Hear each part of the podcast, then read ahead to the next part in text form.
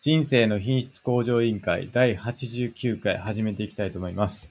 えー私は、えー、すけさん1984と申しまして、えー都内でエンジニアをしています。で、えっ、と、趣味は読書なんですけれども、えっ、と、最近はですね、えっ、と、独学大全という本を読んだりとか、あとですね、最近読み始めたんですけど、ストア派哲学入門という本を、えー最近は読んでおります。で、えっ、と、最近読み終わった本がですね、100分で名著の、えっ、と、君主論のえー本を読み終わったんで、それもちょっとまた今日ひょ、時間あったら紹介したいなと思っております。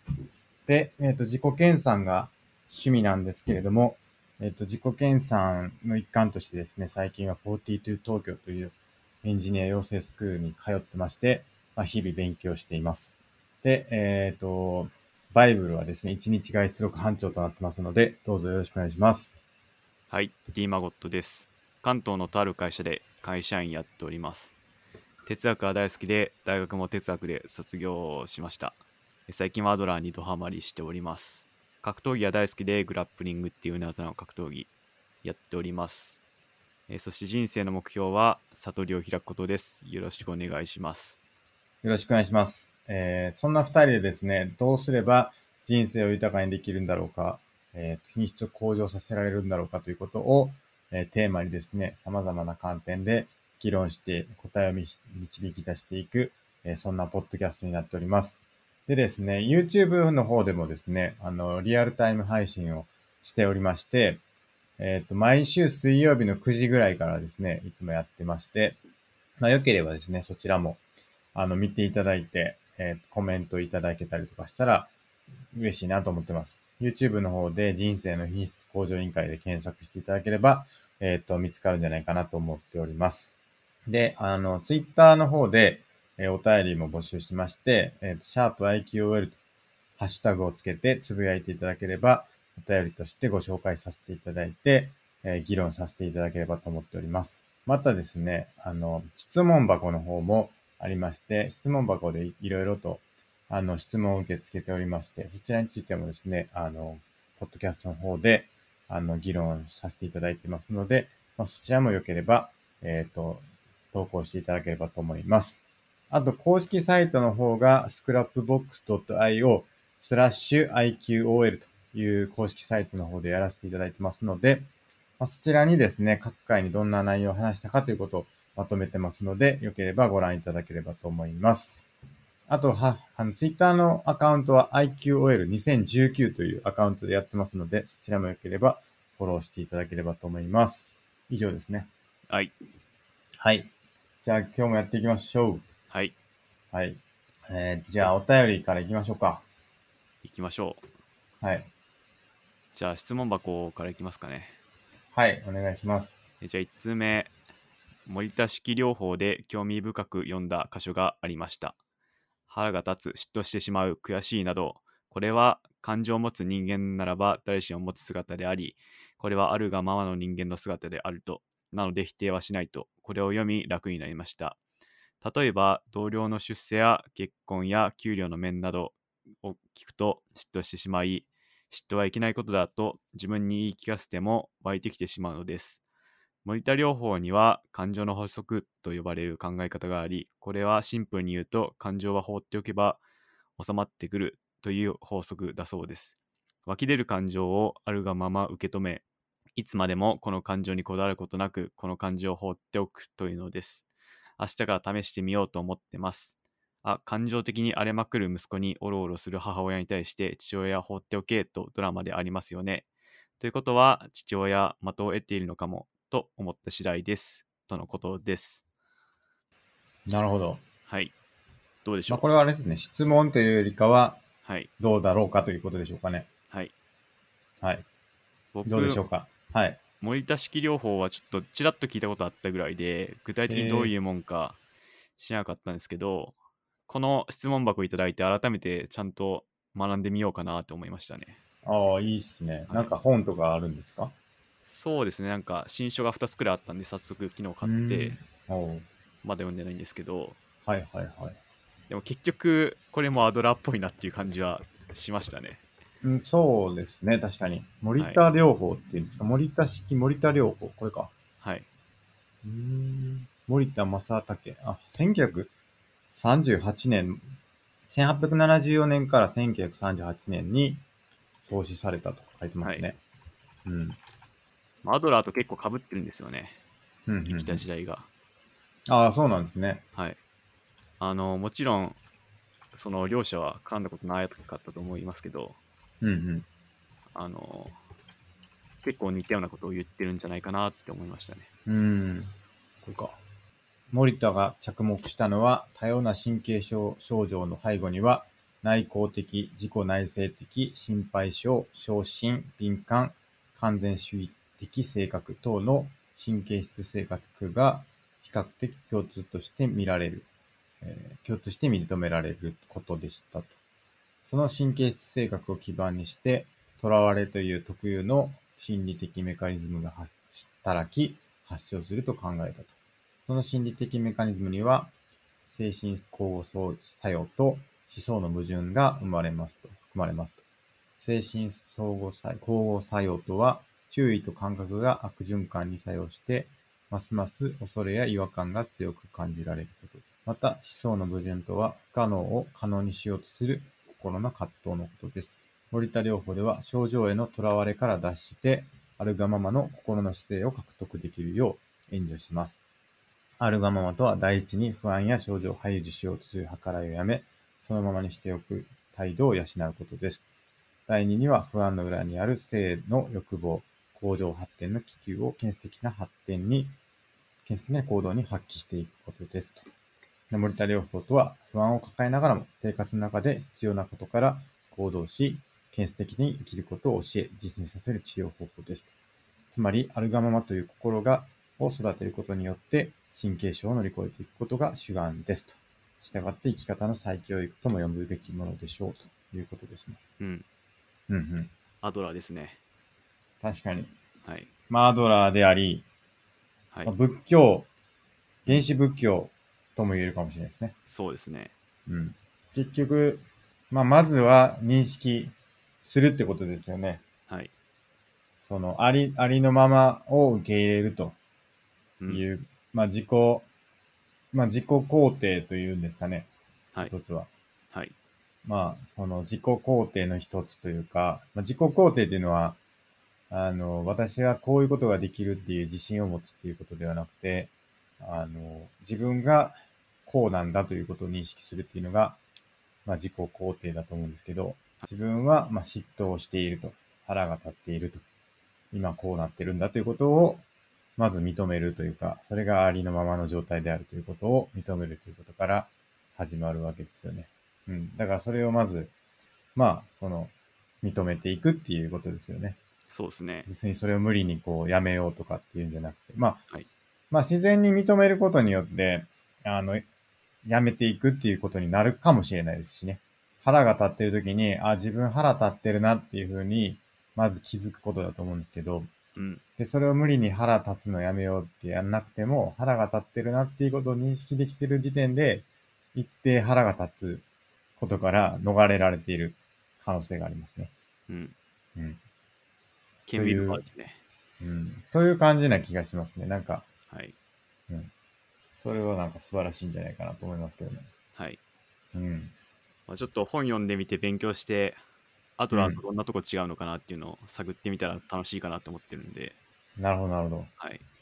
そそうれでをすよね。学んでみようかなと思っております。うん。確かになんか何々してはいけないっていう考え方うん。って微妙ですよね。うん。うん。腹を立ててはいけない。はい。悔しくなってはいけない。なんかそれ最近読んだんですけどね、何のかの本で。うん。何々してはいけないっていう考え方を持つんじゃなくて、はい。なんか何々しても良いというふうに考えるみたいな。な、なんだったかな何かで読んだんですけど。なんだろう。なんだろう。あれかなスタンフォード式の本だったかな大丈夫です。ちょっと話し、話してくださ い。直樹さんう。ソロトークですか。ええちょっはとい調。べてるんで。そうですね、ソロトーク。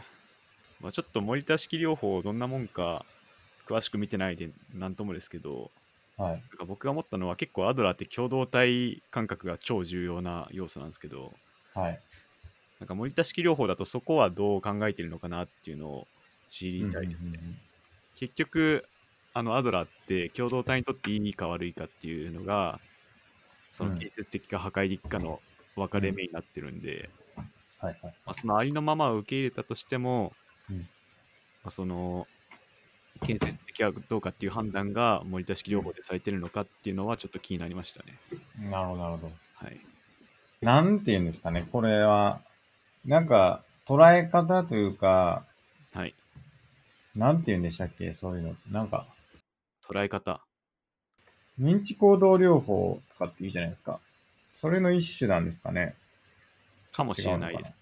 はい、森田療法っていうのは。かもしれないですね。うん。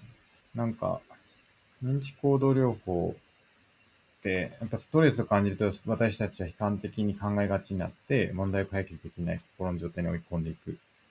なんか軽く調べたら、モニター療法と認知行動療法は別物として書かれてます、ねあ、そうなんですね。はい。認知行動療法とは、なんだっけなぁ認知行動療法。なんか、僕昔セミナー受けたことがあるんですけどね、認知行動療法の。なんか結構わかりやすかったんですけど。あーなんか軽く調べたところ、はい。あの、飯田橋メンタルクリニックさんのサイトによると、認は知い行動療法は不安ははいコントロールできると考えて、不安に焦点を当てて、えーうんうん認知に働きかけて不安を軽減させるらしいんですけど、うんうんうんうんモニター療法は不安はコントロールできないと考えて、うんなる不ほど。安に焦なる点を当てず不安とともに生きる方法を、えー体得させるらしいですほどなるほど。じゃあ結構真逆のアプローチってことなんですね。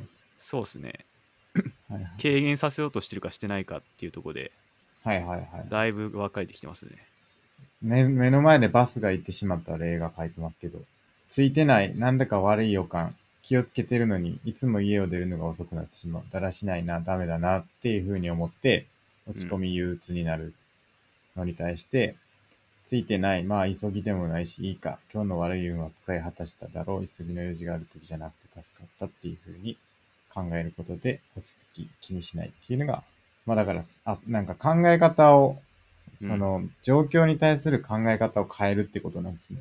はい。それが認知行動療法。あーそれアドラーチックですねうん。それに対して森田療法は、ついてないな、なんか悪いな、気をつけてるのにいつも出るのが遅くなってしまうな、まあそうだよなってことですよね。なんか別 に特にそこをなんか変えないというか、まあそうですあと。ーはい、ダメだな、うん、ダメなんだっていうふうにうん認めるってことですよね。ある意味で。はい変えないから。それ、そういう自分っていうか、そういう状態を、の自分を認めて、別にその不安っていうち結ことを変えようとしないってことなんですかね。はいでも結構それって難しいというか、結構なんか、うんうーん、その状態が不安なんじゃないかなって思ったりしますけどね。ダメだなってそうっすね思ってる状態が、なんか嫌な感じって気がするんですけどね。嫉妬したな、悲しい、うん、なんか悔しいなって、悔しいなって思っててもそれを放置するわけですよね。はいでも放置し続けた結果辛いんじゃないかと思ったりもするんですけどね。うんうん。まず気づければいいですけど、まず悔しいなんて思ってることに気づけ、気づけてるならいいんですけど、はいなんか湧き出る感情をそのまま、そのままで、なんていうか、メタ的に捉えずに、なんか嫉妬してるなぁ嫉妬してめちゃくちゃ怒り狂ってる状態にあり続けるのは、それはそれでなんか、なんか、どうなんだろうなとは思ったりしますけど、なんか、うん、どうなんですかね。うんうん。ちょっとまだモニター療法の真髄には行たどき着り着いいててなないいかかももししれれなでないいですすね。そうですね。飯田橋メンタルクリニックにもあります。森田療法書いてますね。はいどっちも書いてますねなんか詳しく書いてますはいはいはいはい。だから思想の矛盾って書いてますよね。うんちょっとこれすぐにはまだ真髄を獲得できないですねこれうん本読んで勉強しないと、確かに。はい、でもちちょょっっととそなんこにギャッかプがあるならいいんですけど、はい嫉妬してるっていうことと、嫉妬してはいけないって思ってることにギャップがあって辛いってなってるならいいんですけど、あーはいいはいけど、なんか別に嫉妬してるなーで終わってたら、別にそれで放置してるのは、はい。なんか改善されるんだろうかっていうふうに、なんか嫉妬してはいけないって無理にこう、脅迫観念みたいになってると、それはそれで確かにマイナスだから、そう思わなくてもいいんだよっていうのはわかるんですけど、はい。腹が立ってる仕方がないみたいな。うんで、も腹が立つ自分ムカつくっていう感情もなければ、はい。なんかただ腹が立ってるだけじゃないですか。で、それをなんかはい。 放置するのはそれでどうなんだろうって思っちゃったんですけど。そうですね。うん。腹立ってるからいいじゃんっつって、破壊的なことやってたら、ちょっと元も子もないと思うんで、そうですよね。だからそそうれ独で裁者のこう誕、生になっちゃいますね。そうそうそう。で、そういう感情を放っておくっていうのはそういうことではないんじゃないかなって思ったりするから、うん。多分違うんでしょうね。そこの、その、思想の、はい。何ですか、思想の矛盾はい。が生まれてるかどうかっていうのがあるんでしょうね。理想の事故と、やっぱ現実の事故のギャップに対する思想の矛盾があるときに、その理想を追い求めなくていいんだよっていうことなんでしょうね。うん。言いたいことはきっと。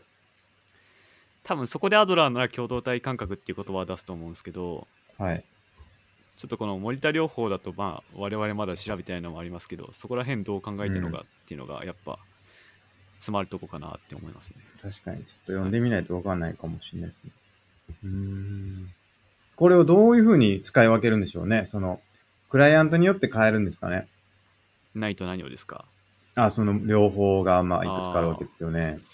そうですねいろいろ書いてますね、うん、きっとそういう状況を見て、この人にとっては森田療法がいいだろう、この人にとっては日中行動療法がいいだろうみたいなこうん、とを、まあ、やってくれるってことなんでしょうね。はいうん、まあなんかその、病気ですからね、うんうん、なんか病気への対処法と、その、はいなんだろう、心理学、まあ心理学ですけど、どっちも変わってくるんですかね、その病気の状態の時に、はいアドラーだよって 言って、もう何ともならないみたいなのがあったりするんかなって思ったんですけどね。うん例えばですけどね。行動体、共同体感覚とかも言ってられへんとかもあるかもしれないじゃないですか。病気の時だったら。はいだからそういう違いとかありそうですけどね。もう本当に、ニッチもサッチもいかなくなってるというか、はい、状態だと思うんで、なんとか治療しないとっていうう状ん、態でしょうから。あのやっぱ病気ってすごい難しい概念でうん。あの何回か話してるかもしれないですけどミシェはル・いフーコーっていう哲学者がいて、はい。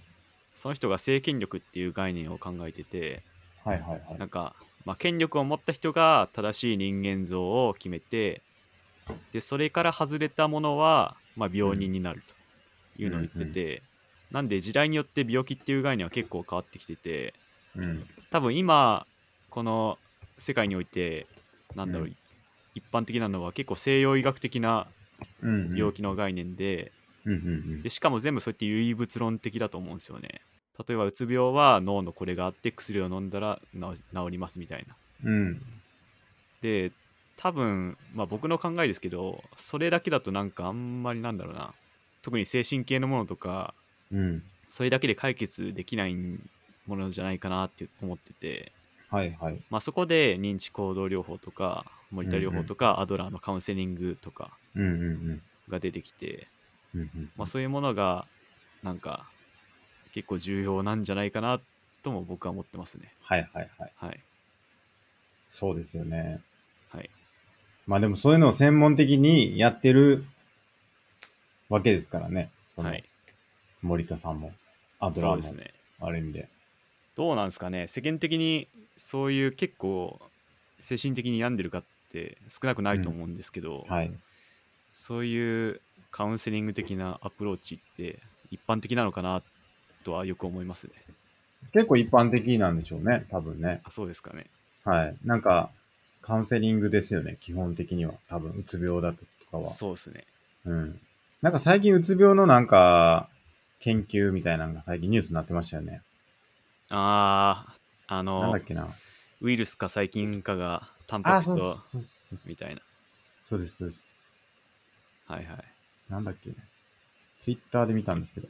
はいまあ、それも結構西洋医学的なアプローチですよね。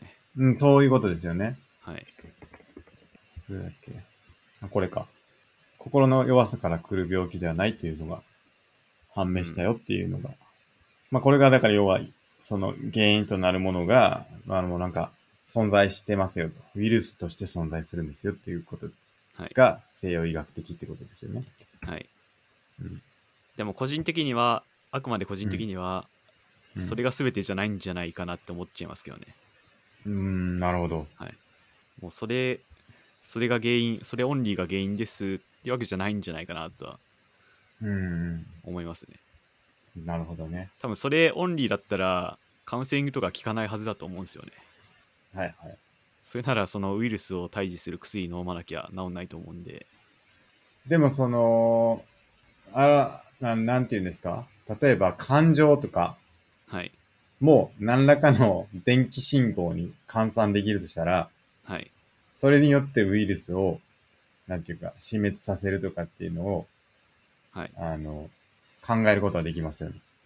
そうですねまあそれができれば って考えると、その感情にアプローチすることが、唯物的なアプローチにつながるってことを考えられますよね。それがカウンセリングとして、ウイルス除去のためのこうカウンセリングみたいなことをできる可能性はありますよね。かもしれないです ねままああでそこもはなんか、全部が全部こう、はい原因と結果じゃないですけど、はいつなげられんのかな、みたいなのはうんわかんないですよね。まあ、それが、まあ、よく言われてるのがそれがどんどん進んでった場合、うん個人の責任ってどこ行くんだっていうのがよく言われててなるほど。例えばすごい鬱になって、はい。まあ、でもそれは病気だから自分の意思とは違いますとか、うんうん。例えばすごい怒りっぽい人がいてそれはまあうんうん遺伝子の結果だからしょうがないですとかなったら法律とか責任とかってどうなんのっていう話はよく言われてますね。ほうほうほう。はいそれはどういうなるんですかどう考えられてるんですか今は。そうですねわかんないですね答えは出てないかもしれないですね。うーん。はい。確かに。まあ、これから考えなきゃダメかもダメなことかもしれないですね。うん。なんかそれ見たことある気がしますね。確かに。はい。何か原因があるならば、それのせいじゃんってことですよね。はい遺伝子が原因でそういうことを起こしてるとかっていう時に、ってことですよね。はいでもなんか、むずく、なんか僕もなんかちょっと前に一瞬考えたんですけど、はいなんか、獄中の人の、なんか記事書いてる人いるじゃないですか、とかっていう人がいるじゃないですか。あの、ほうインタビューして、なんかその極悪な殺人犯のインタあビューをしてるみたいなのがあって、あはいそれをなんか読んだんですけど、はいなんかやっぱちょっと常軌を逸してる感じなんですよ、うんその人って。はいです。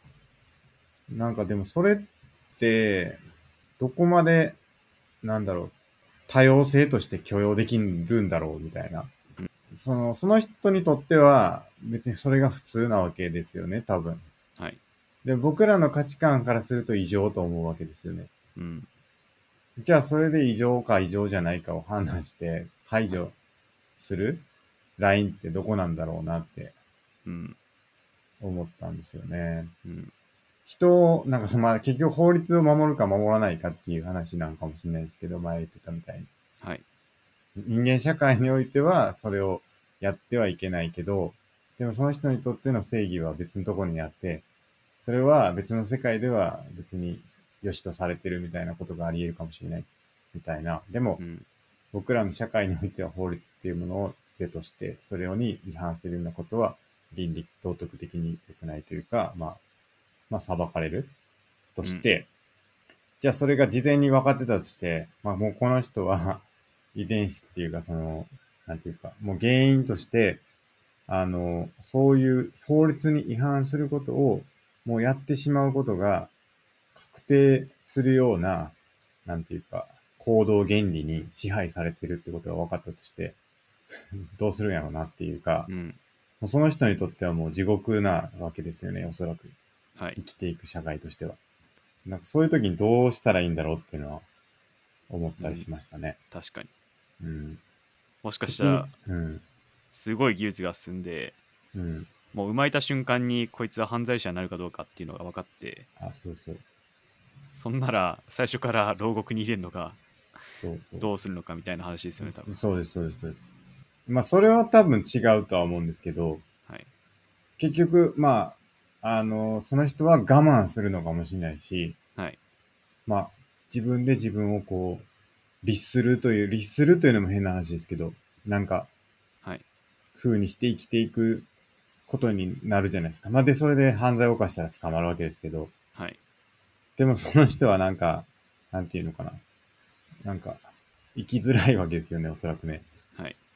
それっていいいんだろうかなっていうのは思う。いい、いいっていうか、なんていうかな。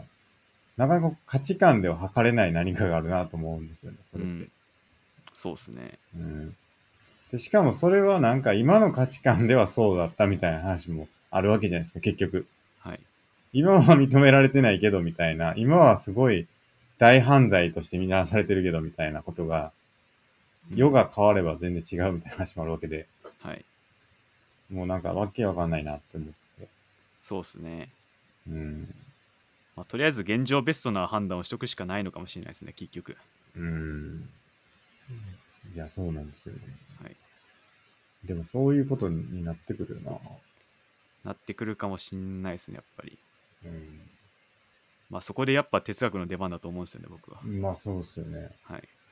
いや、ある人の正義がある人の悪みたいな話ですから、まあやっぱ価値観とか当たり前って時代でどんどん変わってきますからね。ですよね。はい。なんまあか前、人を殺すことがはい。ダメじゃなくなることってあるあり得るんですかね。まあ今も死刑とかで殺してますけどね。あまあまあ、そうですよね。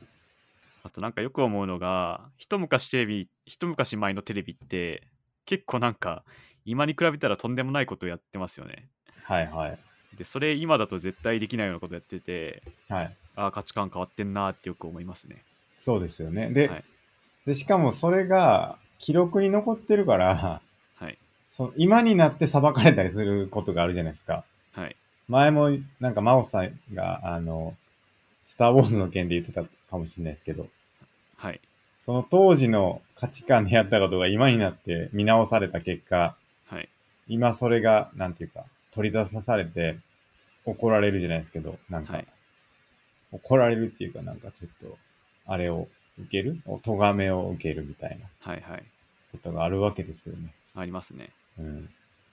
なんか、だから手塚治虫の漫画が今なんかこう、今の価値観でどうするねんみたいな話とか、はい。よくそれと近いものが最近よくはい。見たりしますけどね、なんか漫画とかの表現がちょっとおかしいみたいなのを、はい。じゃあ今書き直すんですかみたいなうん。話とか。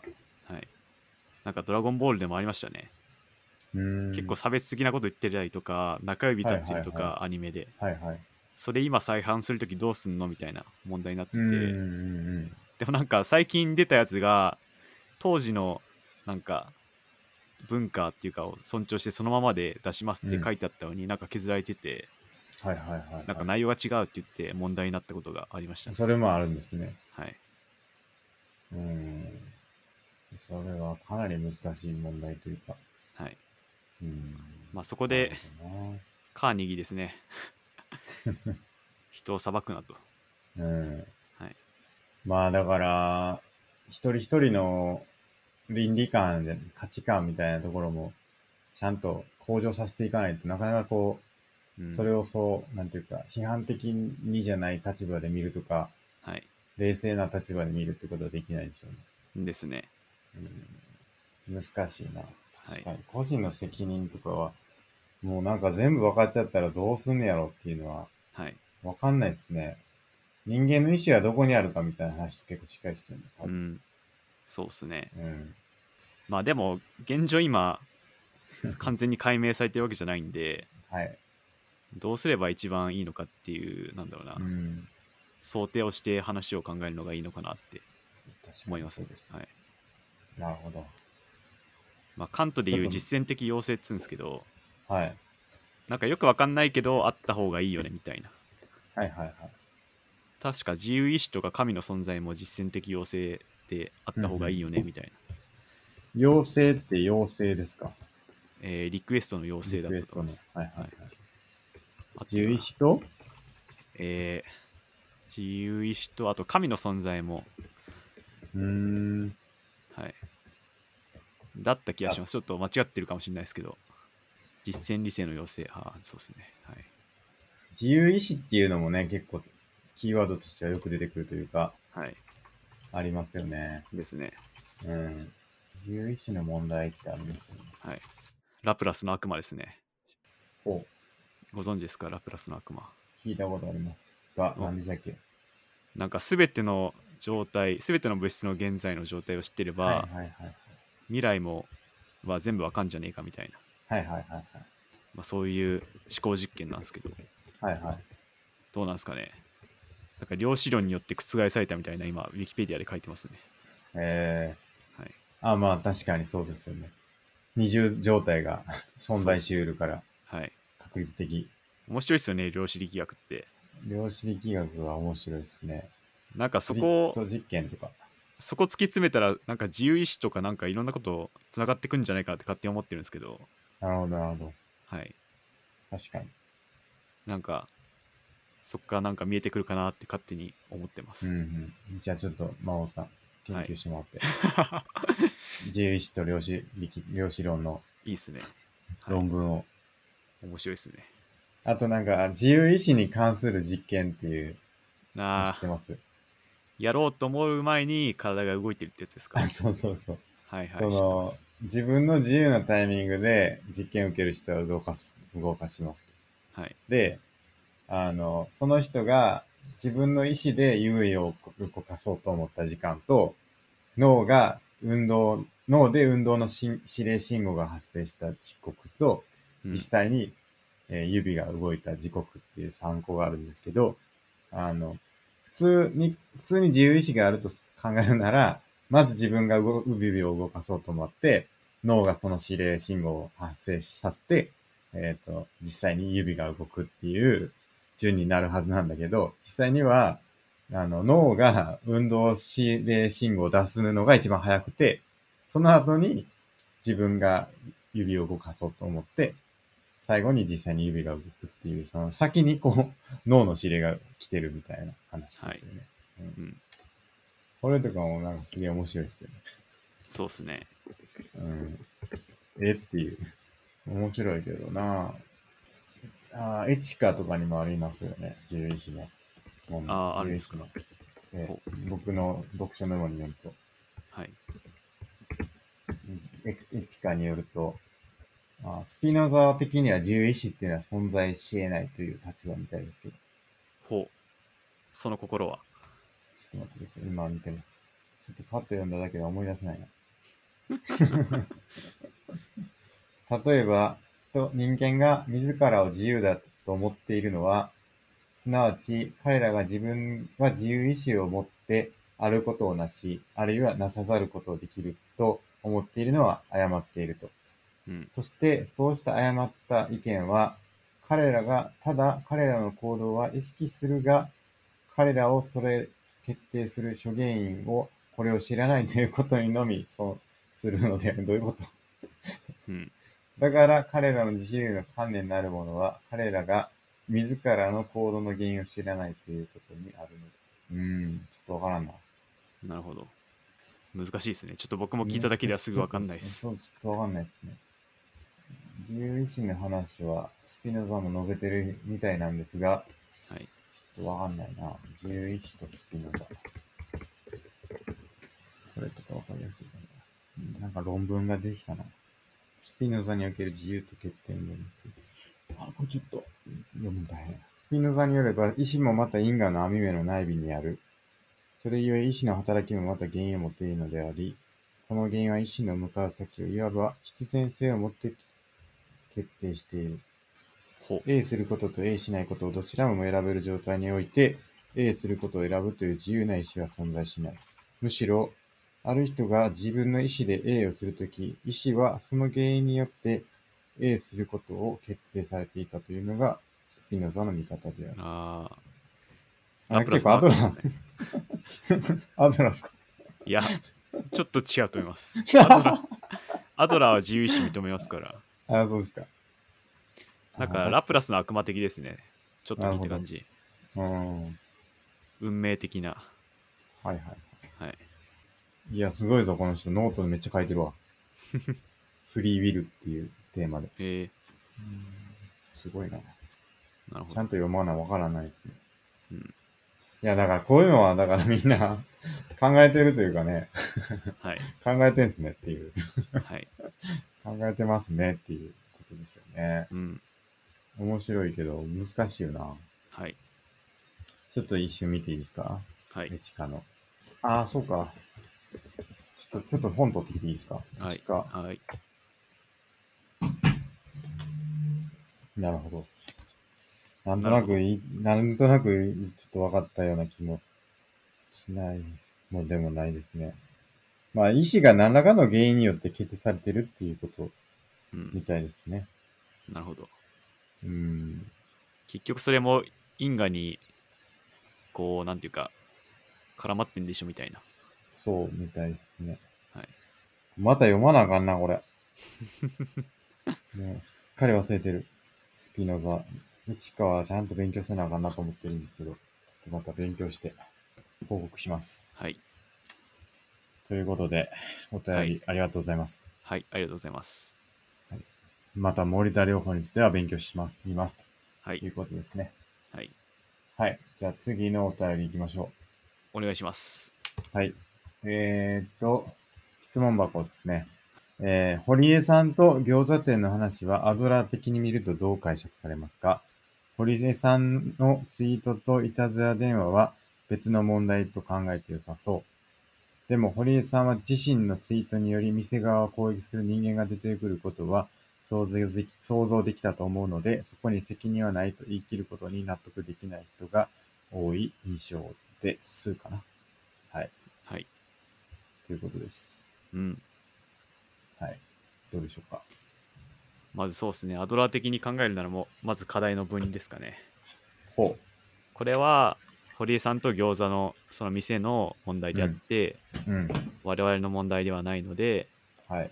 ああだこうだ言ってもしょうがないっていうのが、まずあると思います。全く同意見です。はい。だから、あいつが悪い、こいつが悪いとか言ってもまあ、しょうがないかなとうん。だ思います。から、いたずら電話っていうのは完全に土足で踏み込む行為ってことですよね。そう他で人すのね。課題に対して。はい。うん。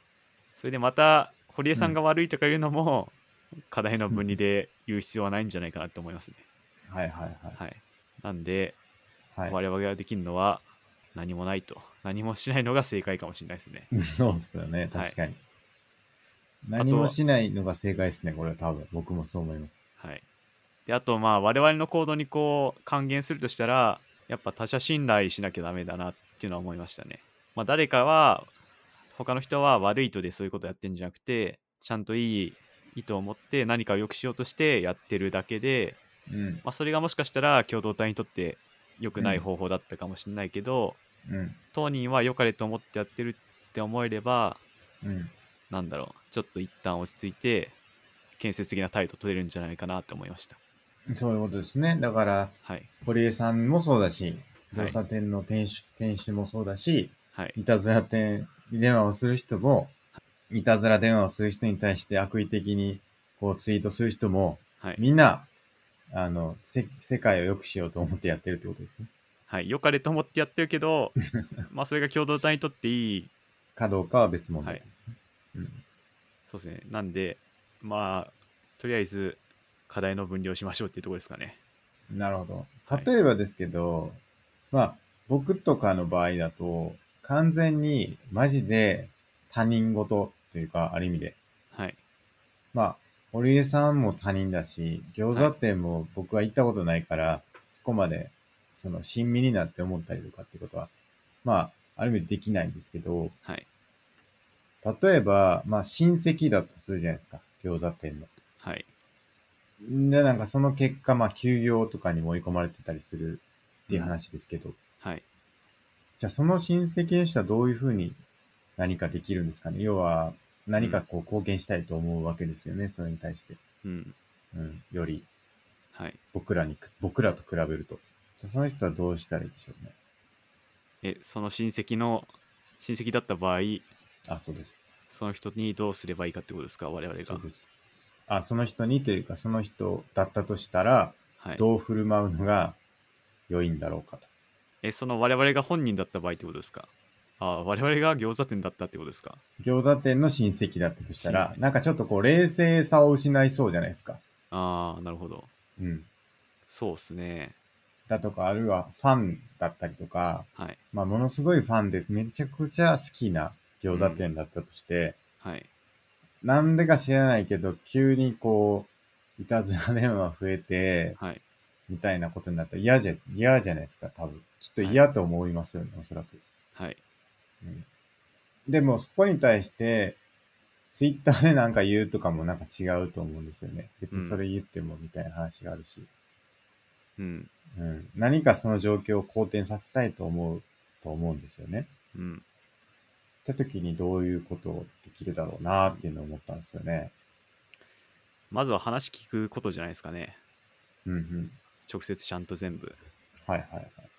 まあでも間違いないのは一つの視点から話されたまあ言ってしまえばバイアスがかかった話でしかないと思うんでまあそれ話聞いた上でじゃあどうしたらいいっていうのを話し合ったらいいんじゃないかなと思いましたまあやっぱあいつが悪い私がかわいそうで話終始してたら全然話は進まないんでそうそうそう。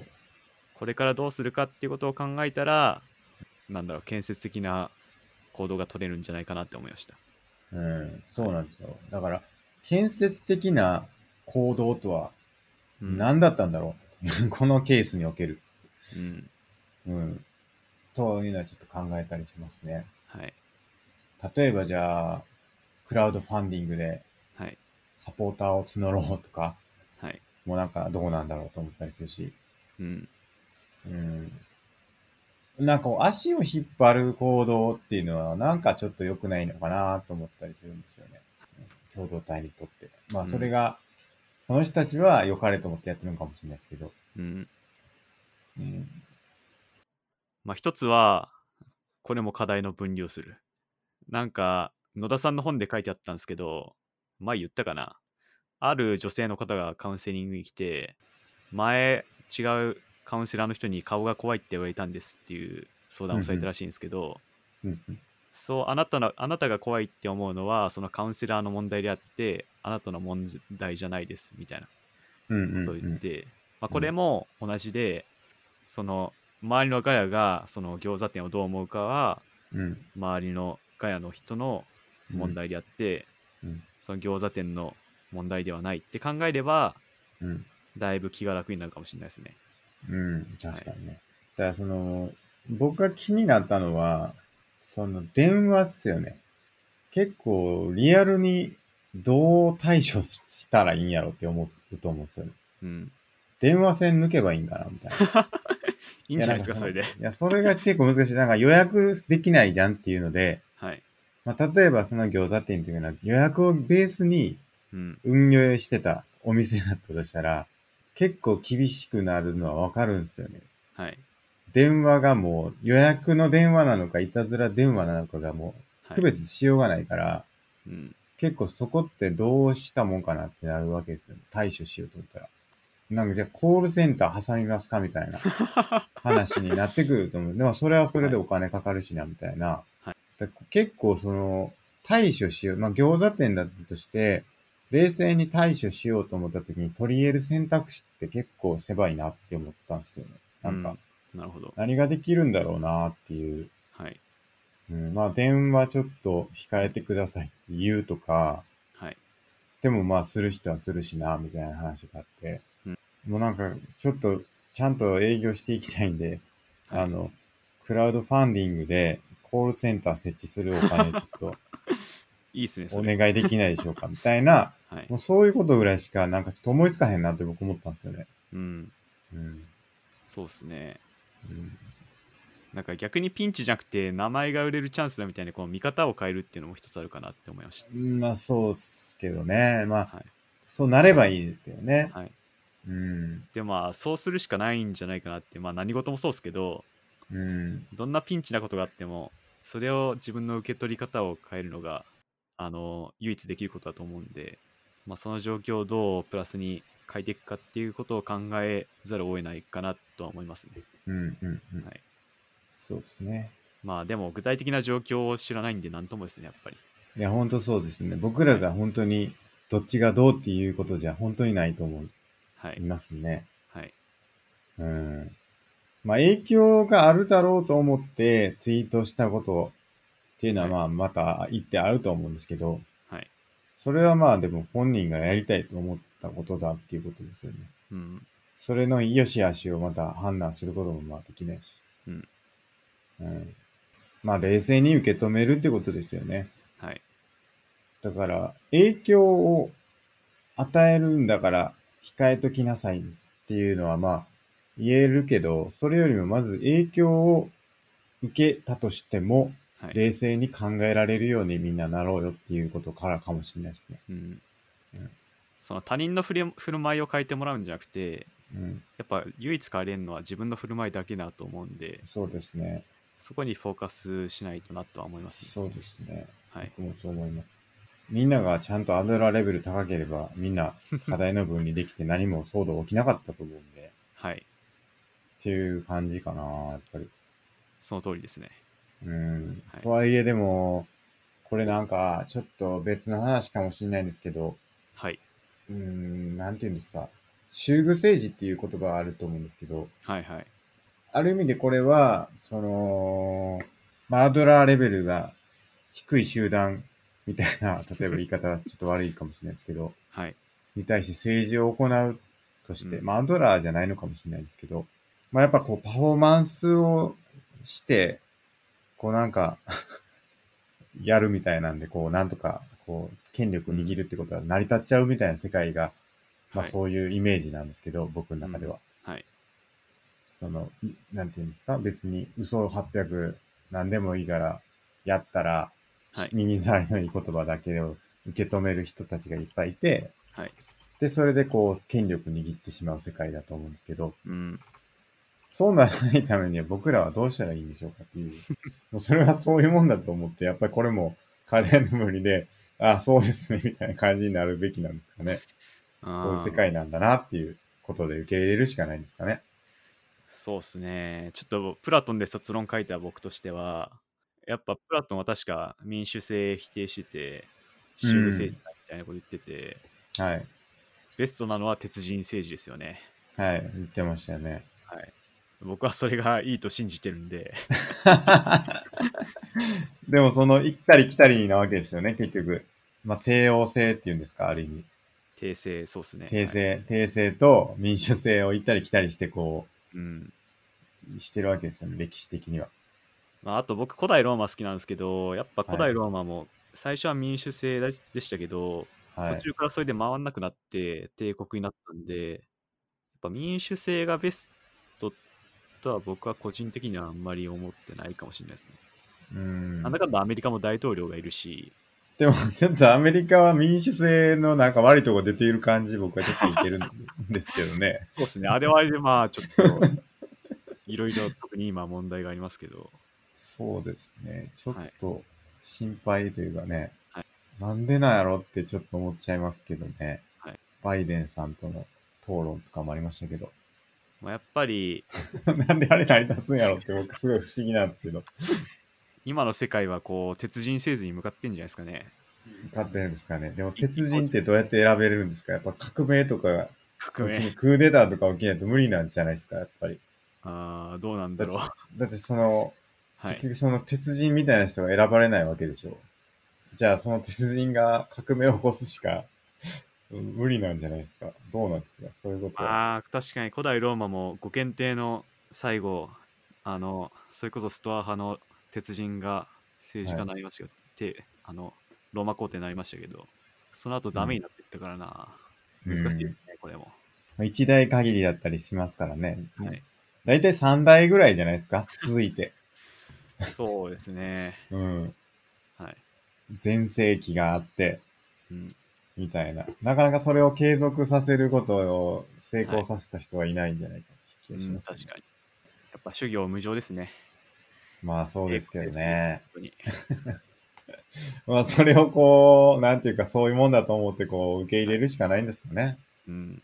まあ、それより自分の生き方をどう律していくかっていうのが大事かなとは思いました。もいや、まあ、元もそう何がですけどそうなんですけどね。まあ、ということで、これはまあ、ちゃんと課題の分離してはい。いきましょうと、ラドラレベル上げていきましょうということですよね。はい。はい。じゃあ次のお便り。ちょこれ、あ、これ僕読みましょうか。はい、じゃあお願いします。えっ、と、これ直接もらったお便りなんですけど、はい。えっ、と、87回の芦田愛菜さんの回がすごい良かったというご意見をいただいております。これ87でしたっけ7じゃなかったでしたっけ ?7 じゃなか ?85 っただっけと思います。 85?85 か。5ですね。確かに。85回の、あの、信じるのところですね。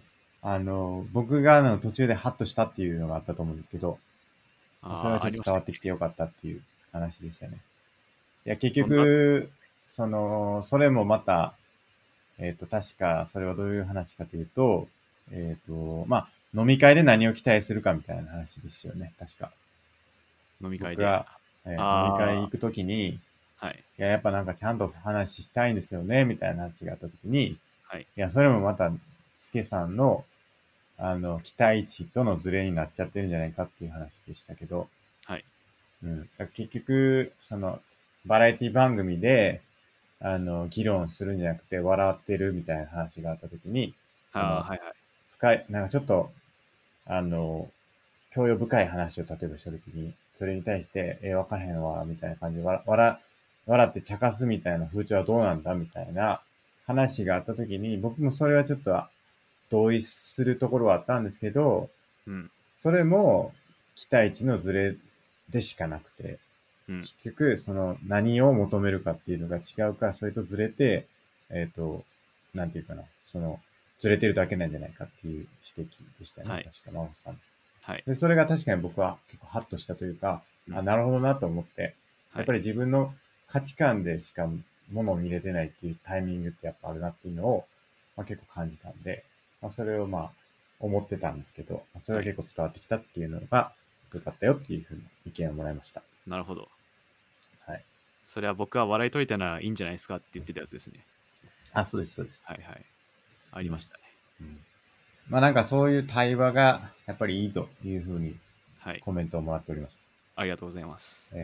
やっぱ一人でやってるとなかなかそういうハッとする瞬間には出会えないかもしれないんですけど、はい。あの、なかなかね、二人でやってるんで、そのリリアルタイム感というか、まあ新しい発見があって僕もすごいありがたいなという気持ちでやっております。現代のソクラテスの問答法。えで、そこでね、一つあの疑惑があって、はい。あの、これ疑惑の真相って書いてるんですけど、はい。これ、あの、ちょっと先、先週、 ちょっと、あの、ポッドキャストの編集してて、はいあの、なんかね、マゴスさんの音にカチカチカチカチっていう音がはい。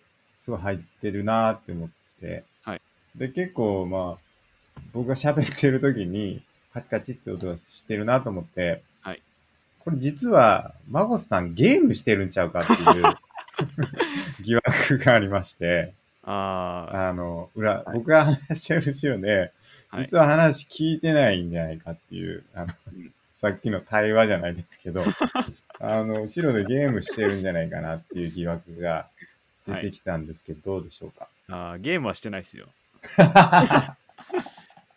ゲームはしてないと。してない。安心してください。あでも多少なんかネットで見てた可能性はありますね。 ネットサーフィンしてちょっと集中してないんちゃうかなってちょっと思ったんですけど。それかなんか話してることを調べてたか。まあ、それ、それならいいんですけどね。 ゲームしてるんちゃうかな。ちょっと話半分になってないかっていうのがあったんですけど、大丈夫でしょうか。それは大丈夫です。あすいあませんの僕を信頼してください。 いや信頼してるんですけど、確かちょ信っと頼。カチカチの頻度多いなと思って、なんだろうしかもな。ちょっと小気味いいテンポなん で、これなんか、あソリティアがなんかやってるかなみ たいな。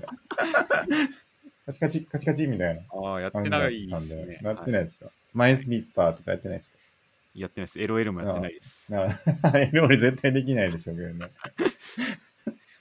いやーよかった。それでちょっと疑惑だが晴れてよかったなっていうところですね。信じてください。信じます。はい。で、もう一件、あの、直接いただいたご意見ですけども、はい。あの、新卒のリモートの話、あの、なんだっけ、新卒が入社して、リモートではスタートしててみたいな話が。えっと、これ、はいえっと、86かな ?86 回の時に、確かお便りもらってて、86回の時にお便りもらってて、僕がツイートした件について話したじゃないですか、あの時って。あーあー、はいはい、そうですね。で、その時にコメントとして他者と比較することで、劣等コンプレックスがなくなる一方で、健全な優越性の追求のための理想像の材料も減ってしまうんじゃないかっていうコメントもらってたのに対していろいろ議論したっていうのがあったんですけど、まあ、それが見れて面白かったですっていうことでした。はい。き聞けてよかったですってことでした。はい。で、まあ、インタラクティブに感想を投げたいというふうにういん、ただいております。配信中に。まあ、それは僕、YouTube 見てくださいって言ったんですけども、YouTube を見てもらって、は YouTube でコメントを書いていただければ、あの、インタラクティブにいろいろ話せるかもしれないなと思ってます。うん。結構ね、この意見はもらうんですよね。と言いますと、あの、聞いてる時にコメントをしたいとか、はい。あの、最近電話したいっていうふうに、あの言われましたね。 あー聞いてる時にちょっと電話したいと。と飛び入りさんリアルタイムじゃないんですけど。はい。ね、お便りですよね。お便りというか、そのラ、ラジオのあの電話ですよね。もう、まさに。はい。トゥルルルトゥルル出るかなみたいなやつですよね。はい。今度やってみますか試しに。ああ、収誰録で々きるさかんな。出るかなみたいな感じで。ああ、確かにちょっと収録の問題がありますね。はい。あ、でもスカイプとかだったらいけるかもしれないですね。ああ、そうですね。うん。まあ、結構そういう意見いただき、なんかやっぱコメント言いたいっていうのはあるみたいですね。やっぱ議論してるやつにうん自分の意見を言いたいっていうのが結構あるみたいです。なるほど。そういうのはちょっとお便りでいただけると嬉しいななと思います。けどねお、便りか、ゲストで参加していただくか。ゲストで出ていただまあ、ゲストも大歓迎ですからね。はい。うん。全部聞いてなくてもいいです。全然それもうハードル高い89ね回あるから、 89回あるけどもう、これ全部聞こうと思って、100時間近くかかるんじゃないですか下手したら。絶対かかりますね。うん。それ2倍速でも50時間ですからね。そうですね、大変だな。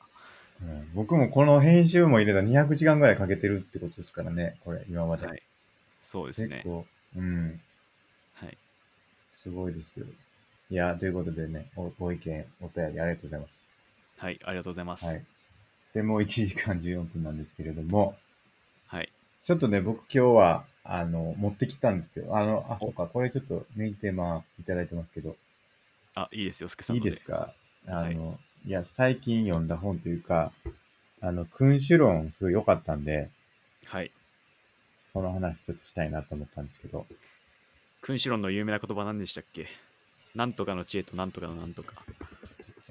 なんとか、なんとかばっかでわかるんですけど、あのー、狐の知恵と何でしたっけなんかそんなようななかったでしたっけなんとかスレッドを統治せずみたいなやつですか違うか。あー、君臨スレッドを統治せず。これまた別か。忘れちゃったな。君臨スレッドも統治せずはなんだっけそれはまた別ですね。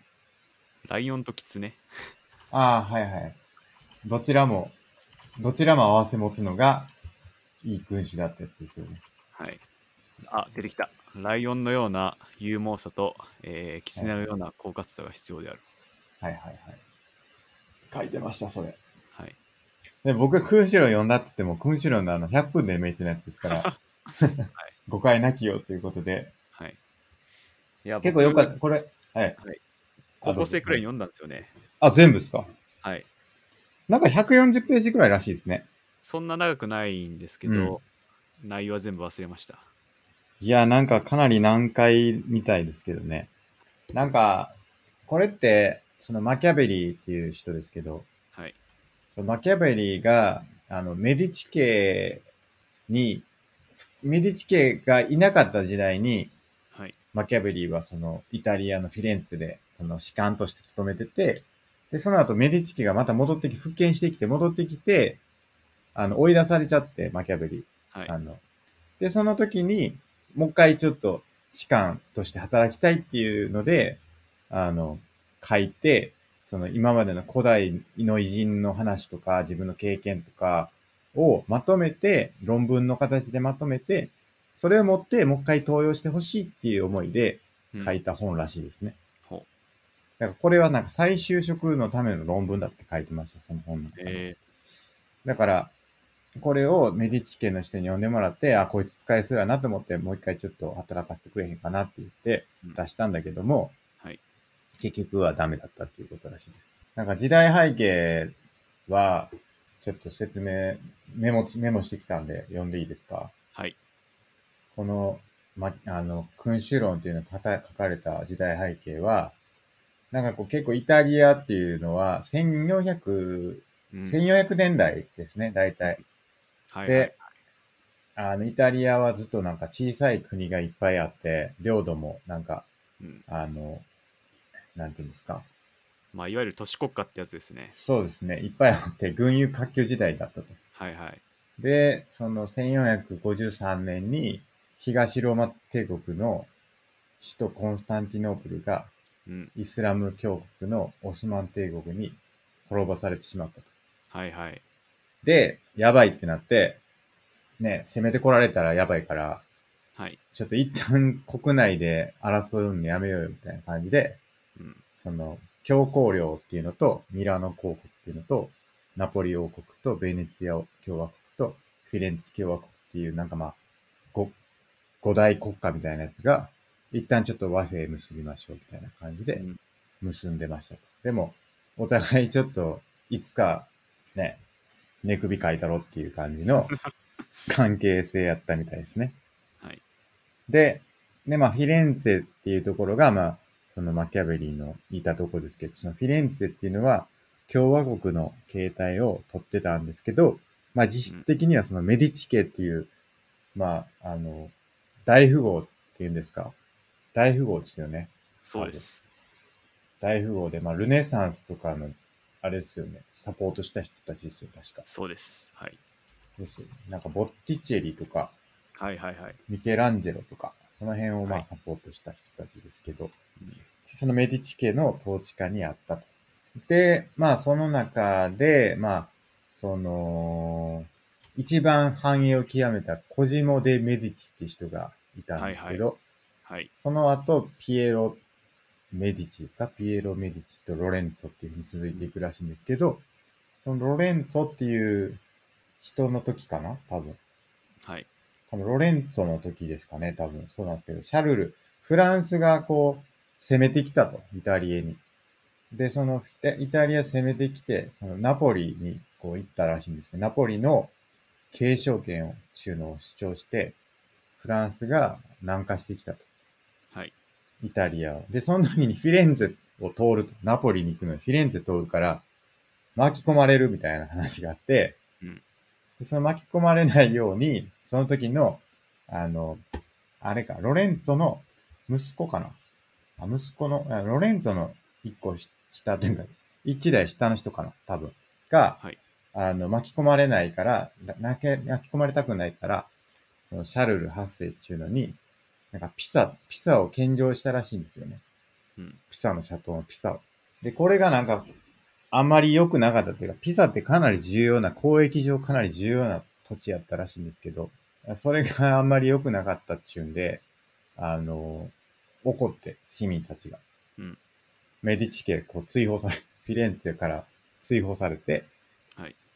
で、まあ、フィレンツェいなくなって、その後、えっ、と、修道院の、修道士のサボナーラ、ササボナローラっていうやつが、はいはいはい。あの、出てきて、で、それもまたなんかいろいろやったんだけども、結構最終的に処刑されて、ソデリーニ時代っていうのに突入して、で、そこでマキャベリが弛緩されて、まあ、ソデリーニとは結構うまくやったみたいですね、マキャベリは。はい。で、こういろいろ、あのーそういうフランスとかも攻めてくるし、で、イタリアはなんか、軍を持ってなかったらしいんですよね。その、なんていうんですか、自国軍っていう、言うんですかね。その、はい。傭兵で支えられてて、うんうん。なんか戦争になったらとりあえず雇わないといけないっていうんで、はい。愛国心もないし、なんやったらその、昨日一緒に戦ってたやつが別のやつに傭兵されて、別また戦わなあかんみたいになってて、はい。全くイタリアを守る気がないみたいなやつで、はいで、そういうので脅かされてる中、で、フランス攻めてくるしっていうんで、マキャベリが、まあ、こう、いろんなところに、国に、こう、外交官として行って、ちょっとなんとか許してくださいよみたいな感じで、あのー交渉に行ってたみたいですね。うんで、その交渉術みたいなんかを、あのーまあ、経験としてあって、あの、それで確かじゅ何年か10年とか、まあ、ですか、もっとですかね。で、40回ぐらい、10年で40回ぐらいなんか、出張して、なんかいろんな、こう、交渉事を任されてたっていうのがマキャベリでうん、その後またメディチ家が復興してきちゃって、あの、そのタイミングで、ソデリーニが、あの、追放されて、それと一緒にマキャベリに追放されて、その後マキャベリは表舞台に出てくる来ることなく、あの、静かに暮らしたうんということらしいです。ほううんっていうのが時代背景らしいです。ちょっと僕こういうのちょっと一回言ってみたかった んで、はあの、ちょっとメモしてきました。い伝わりましたか、なんとなくえー僕もちょっと全くわからないまま書いてあったことを読んでみたって感じなんですけど、はいえーまあ要は乱世だったから、すごい大変そうでしたね。僕見て大変そうっていうのもあれですけど、うんマキャベリ大変そうやなって思いながらはい読んでたんですけど、うんうんなんか、その、チェザーレなんとかっていうやついるでしょチェザーレ・ボルジアあ、そうです。なんかすごい冷酷非道な あの人で、これはどこの人でしたっけこれもイタリアの、あーえっ、と、チェザーレは、チェーザーレですねチェザーレチェじゃなザいーレ、チェーザーレチェザーレか。はいチェザーレ・ボルジアっちゅうやつがもう、悪の権限みたい なやつみたいですけどね。はいえーチェザ何ーしレ。てなんだっけなちょっと何してた人か忘れちゃった軍人ですよ。うーんああそうだローマ公共ああ教皇のローマ教皇か。そあれ系教皇領の人か。はいあの、 部下に、はい部下に全部の責任を負わせて処刑したりと かしてて、で、その処刑したやつが、処刑したから、あの、あそうだからピサでなんか反乱が起きたのを、ピサだかな、ピサかななんかの、どっかの、その、あんまり、その、なんて言うんですか、その、戦うつもりなかったんだけど、反反乱を起こす人たちがいて、はいその反乱を起こさす人たちを落ち着かせるために処刑したと見せかけて、うんで、和平を持ちかけてきたら、その和平を持ちかけてきたやつも殲滅するみたいな、うんもう残虐非道なことをやってるらしいですけど、はいまあ、その人に結構そのマキャベリが浸水してて、はい浸水してるように見えるっていうだけなんですけど、はいそれで、あの、結構冷酷な君主観みたいなのが、うんなんかそういう風に伝わっちゃってるみたいな、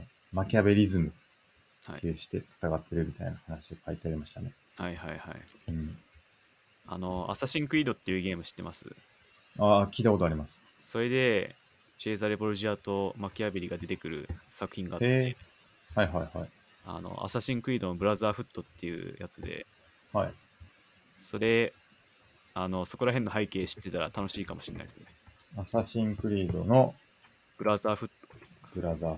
ト、はい、あれはどういうゲームなんですかあれは歴史をベースになんか、イフ物語を作ってて、うーんその。背後になんかアサシンとなんか別の軍勢の対決みたいのがあって、それをなんか歴史と混ぜて楽しんでいくみたいな。うーん。史実とは、まあ、結構違うってことですかまあそう史いう意味では実には沿ってるんですけど、ええそれをなんか、あの、なんだろう、イフの物語、イフっていうか、その、それで形作っていくみたいな感じです。うん、なるほど。はい楽しそうですね。確かに。はいい、や、だいたい結構これ見て思ったのが、一個あって、はい。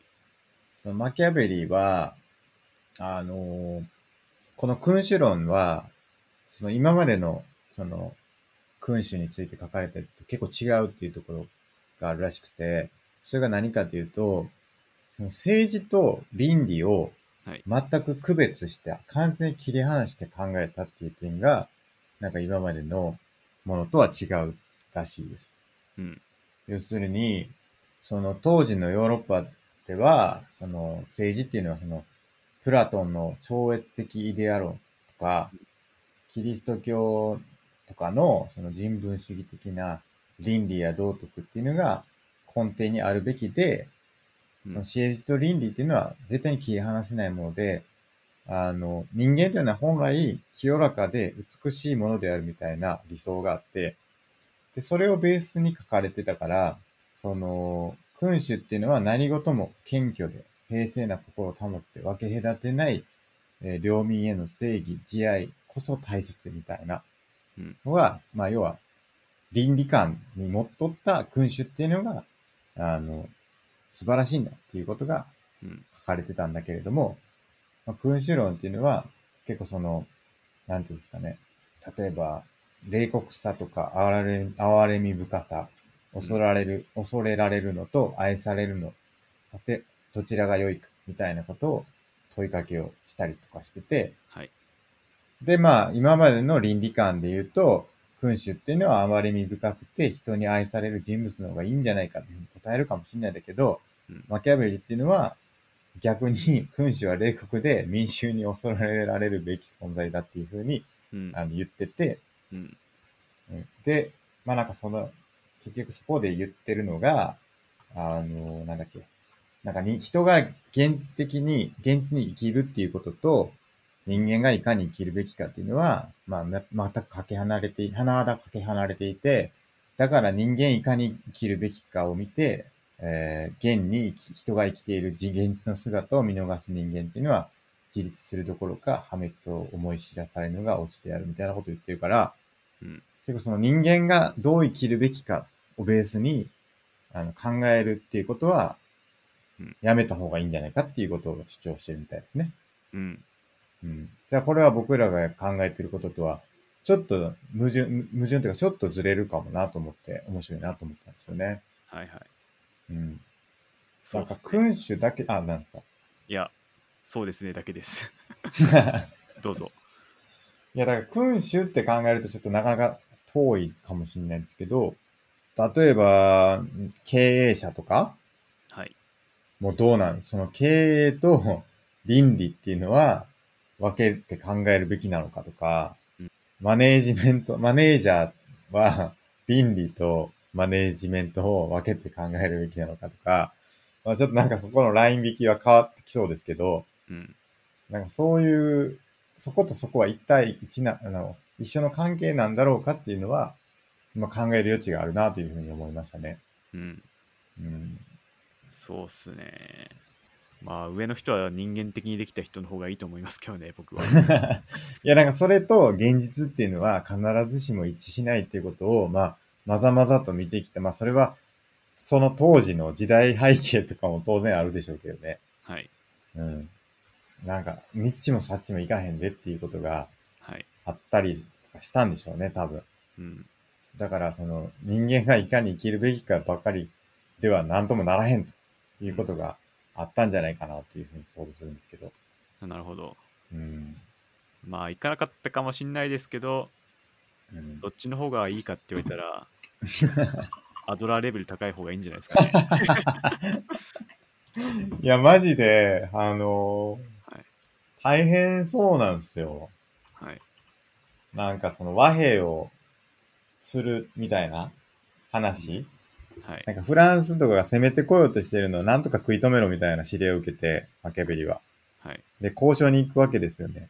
はいはいで、その交渉に行くにあたって、本国からは、なんとかのらりくらりと時間を潰せみたいなことを言われるわけですよ。だから、そのフィレンツェ的には、なんか時間が経って、状況変われば、いいことが起きるかもしれないみたいな、その神風待ちみたいな、はいなんかそういう指令らしいんですよね。 で、それの中で、まあ向こうからしたら、いや、まあそれ分かったからお金出せよみたいなうんこと言われるんですよね。はいわかったわかったって。お金くれたらいいよって言うんだけど。うんで、フィレンツェはフィレンツェでお金ないから、そのメディチ家もいなくなってて、お金もないから、ちょっとお金は出されへんわって言って、本国から言われて。はいいや、でももうこれ、なんともなりませんでっていう風になって、でも、いや、ちょっと待ってや、みたいな感じで、その、お金払ってくれって言って言われって、もう完全板挟み状態みたいなことをずっとやってたみたいですね。でもそれは最終的になんか分割払いでなんとかならへんかっていう交渉をはい落としどころで、なんとか落としどころを見つけて、あのはい交渉を成立させたって言って、うんやっぱりその交渉術はすごい長けてたみたいですね。うんあの、マキャベルは。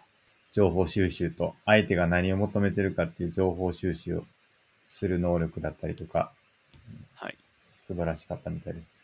うんなるほどうん、情報収集はいするときは、まず情報を与えなさいっていうことらしいです。あそうなんですかえおーなんかその情報系で言うとえはい。織田信長のも情報を大事にしてたらしいですねえなんかあの桶狭間の戦いも情報があったから勝てたっていう噂がー、うんうんうんち。らっと聞きましたね、えー、どういう、どうやって情報収集してたんですかまあちょっと詳しくわかんないです けどその今川家が来たぞみたいな情報をいち早く察知してはい攻はいはいめてから勝てたみたいななるほど、なるほど。いはい、らしいですよ確かや、そういう情報、情報部員みたいなのがいたんかもしれないですね。そうですねマキャベリみたいな。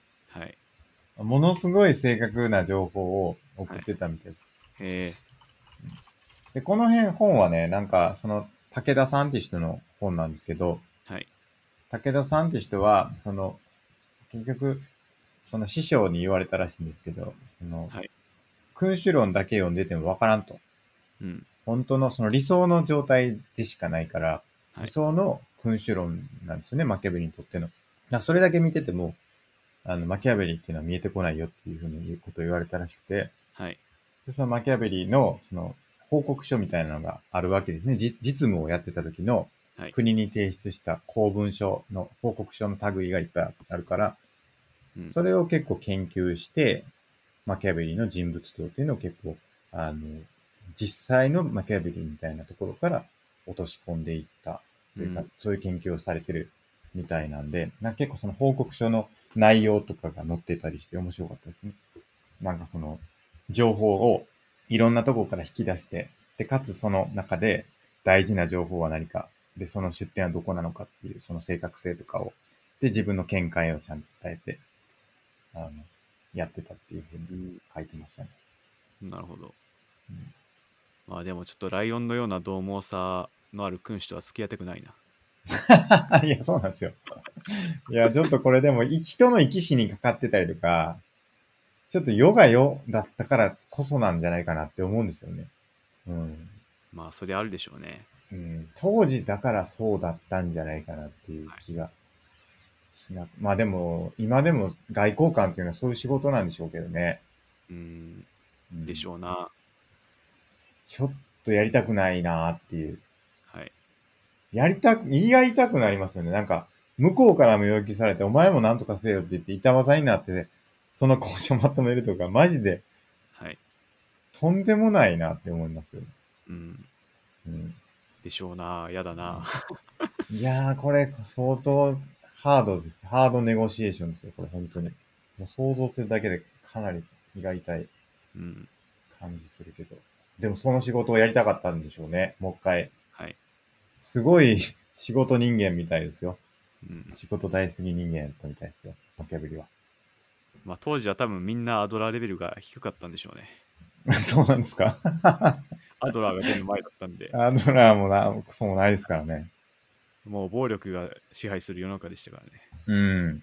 な結構運命の話もはい。書いてるみたいで、うん、マキャベリは運命は半分やって、半分。うん、残りの半分はなんとかなるんやっていう、なんとかな る。あうん、っていう風に考えてたというか、はい。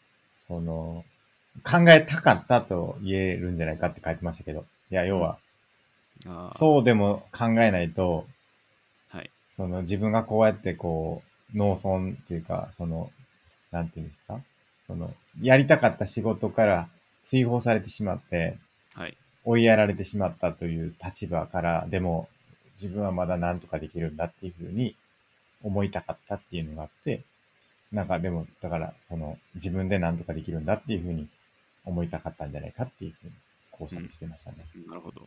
うん。だからその大雨で川が氾濫して町が押し流された時でも、まあ天災だから仕方がないよねって考えてしまうんじゃなくて、あらかじめその堤防とか増水時に水を流すための運河を整備しておけば、被害を少なくことできたじゃんみたいな、そういうのと、そういう話なんですけど。はい。だからその運命がその力を発揮できるっていうのは、それに抵抗できる力が組織されてない時だから、それを防ぐ、えー状況があれば守れるんだとうんいうふうなことを書いてるみたいです。なるほど。スケさんは読んでみて、あの、マキアベリズムを取り入れろと思いましたか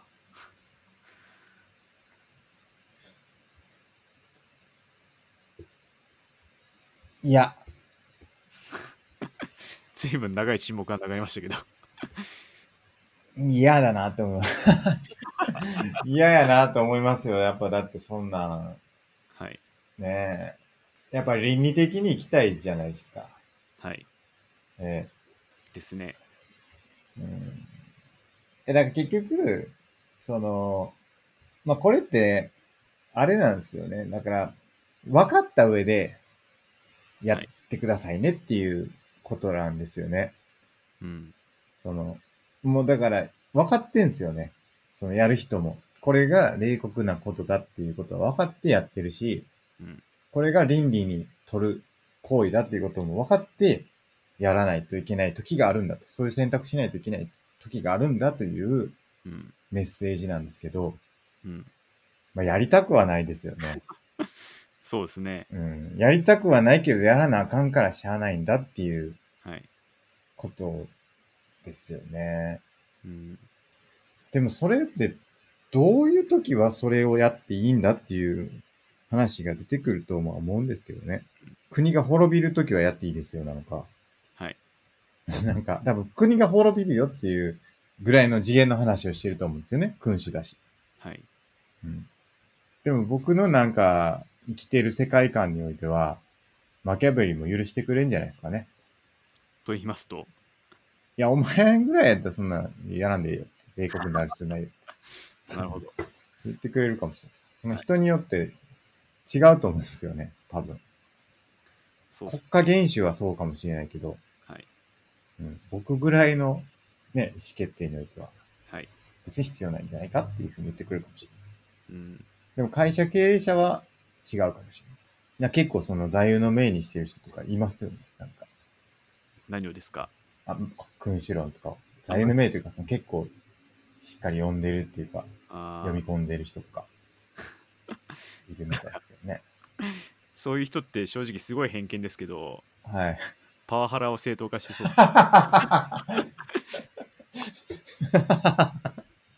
な んか、半沢直樹の登場人物好きそうっすね。ああ、確かにね。はい。仕方がないんだみたいな感じでね。はい。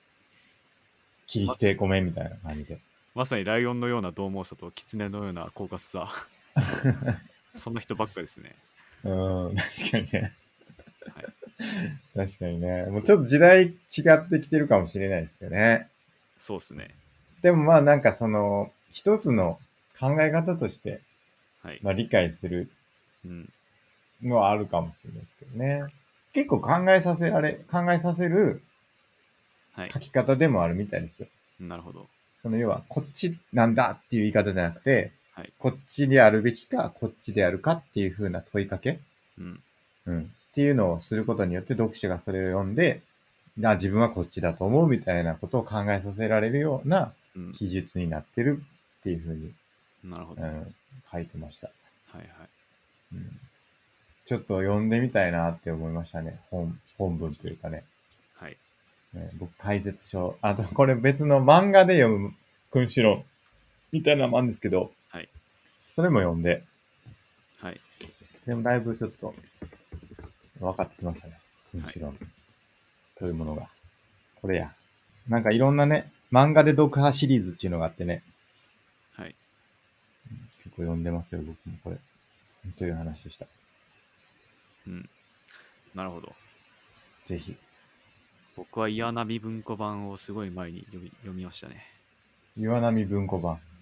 なんかいろんな出版社から出てるらしいんですけど、うんうん岩波文庫のやつを読んで、あれ、今どこにあるっけな実家に置いてるかもしれないですね。わかんないですけど。なるほど。いつっすか中学生。中学か高校の時に読みましたね。わかるんですかそんな中学生とか高校 生が。って言っうてもんちょっと失礼ですけど。もうすっかり忘れたんで、はい。ちょっと当時分かったかも分かんないですね。わかるってなるんかな 時代背景も違えば。はい。うん。でも、カントよりはずっと分かりやすかったですよ。まあそうですかね。そうですかね。多分ね。より関東実践的というかリアルな感じですもんね。多分ね。そうですねカント1ページも分かんなかったんで、さすがにカントはマシだなって思いましたね。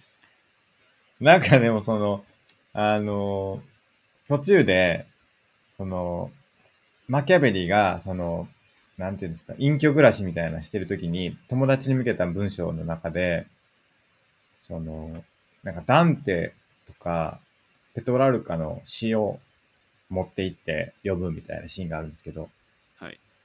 比較的軽いって書いてるんですよ。詩集を持っていくって。はい。ダンテ全然軽くなくないって思ったんですけど、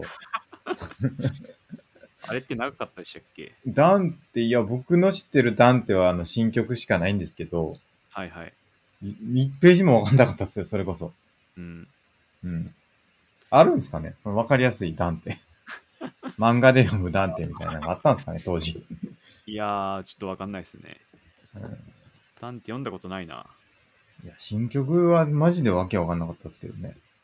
詩ですもんね。ポエムですもんね。詩ですね。ポエはムい、ポエム。ダンテも追放されてますね、フィレンツェ。えあ、でも1300年か。ちょっと100年ぐらい前の時代なんですね。うん。ダンテも帝政論っていうの書いてますね。てか、うんプラトンも国家って書いてますもんね。ーそうですよ。で、それがあれですよね。て、あの、鉄人政治をそうです。来賛しているというか、はい。そうすべきであるということを言ってるわけですよね。国歌読んだことありますかないです。ない。あの、長いですけど、チャンスあったらぜひ読んでください。いやーいいですかおすすめですかあの、結構なんだろうな、読みやすいと思いますよ。へあの、関東に比べれば。ー。 いや、その関東と比べるのやめてもらっていいですかいや、関東は読めるもんじゃないですから、あれ。でもちゃんとなんか、関東あなんかの論論っていうか、哲学としてまとまってんなっていう感じがしますね。えー、はい、え、あの、共演でしたっけプラトンの。ああ、それは愛についてですね。ああ、またちょっと違うんですね。はいいや、読みたいんですけどね、プラトン。僕はだから、あれしか読んでないですから、ソクラテスの弁明しか読んでないですから。ああね、なるほど。あれはものすごい読みやすかったです ね。ええじゃあ次おすすめはパイドンがおすすめですね。パイドンですか。はい。パイドンか。読むか。はい。わかりました。ちょっと読みますね。はいちょっとでも今は一旦100分で名著を読んでるんで、はい100分で名著シリーズをちょっとはい、また感想したいなと思ってるんで。あ、そうだ。最後にちょっと、あれっすよ。あれ。進捗確認しないと。あ前回、前々回忘れてましたから。2020年の進捗。忘れてた。うん僕は100分でめっちゃ1個進みましたよ。だから。 もう一回やろうと思って。えーと僕の方はどうだあプラトンの国歌読むっていうのがあるんですよ、僕。マジっすか。えー上下読むってやつが。方法除説もあるな。うん。ちょっと読むか。はい。方法除説は読みやすいですよね。多分。方法除説は短いし読みやすいし、ですよね。最高です。最高っすよね。はい読もうかな。はい。あ、あとそう、三つ目いつ3級終了してるから、ちょっとこれの受講率考えてみない。多分100%のはずです。一度も休まなかったんで、今期も。今級も。はい。なかなかすごいっすよ。やばい、僕ないかも。マジっすか。ちょっとまずいっすね。まあ、ノートを書いてるくらいですかね、たまに。ああ、いいですね、それは。はい。以上。なんかね、僕もうちょっとちゃんとやらななっていうのを再再度ね、認識して。はい。あの、なんだっけな。あ、そうそう。分解しようと思ったんですよね。もうちょっと。なんだっけな。そのいきなり無理やなっていうんで、はい。いきなりこれ全部やる無理やなってなって、ちょっとなんか分解したいなって思ったんですよね。なんだっけな。だから、その現状を読む系が多かったんですけど、はい。その現地読む無理やなって思って、いきなりは。はだからちょっとひゃ、あの、簡単な、あの、哲学の本から始めようかなっていうのを、ファーストステップにしようかなって思って、前も紹介しましたけど、あの、まず自分の中に頭にマップを作るのが大事だっていうのがあったから、はいまずはそれやろうかなと思って、うん。最近だから簡単なちょっと哲学入門書から、前言ってたあの10冊読むみたいなやつ、ちょっとやってみようかなって思ってて、で、それの一環としてなんか、あの、史上最強の哲学入門とか、はいはい。さっき言ったあのスコストア派の入門書とか、そういうの買ってちゃんと最近読み始めたんで、はい。ちょっとそれでこの辺を進めさせ、進めていきたいなっていうのを思ってるんですよね。うん。いいっすね。うんちょっといきなりお国家とか、ニコマコス倫理学とか、あの、はい道徳感情論とか言ってられへんなと思って、はちょいっ。と難しすぎるわと思って、ちょっと簡単なのから始めようかなと思ってます。うん。まあ、プラトンはまだ比較的読みやすいですけどね。ああ、本当ですか。デカルトはまだいけるかな。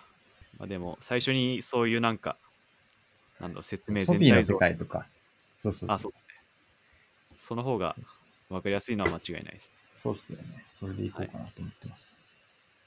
はい。そんな感じです。はい。孫さんなしということですか。えー、目立った進捗はございません。 ちょっとまずいですね。そうですね。えはい。ー、まあ、しょうがないですね。はい。はい。じゃあもう1時間52分なんで、今日ははいこれぐらいにしておきましょはい。う。はい。じゃあ本日もご視聴ありがとうございました。ありがとうございました。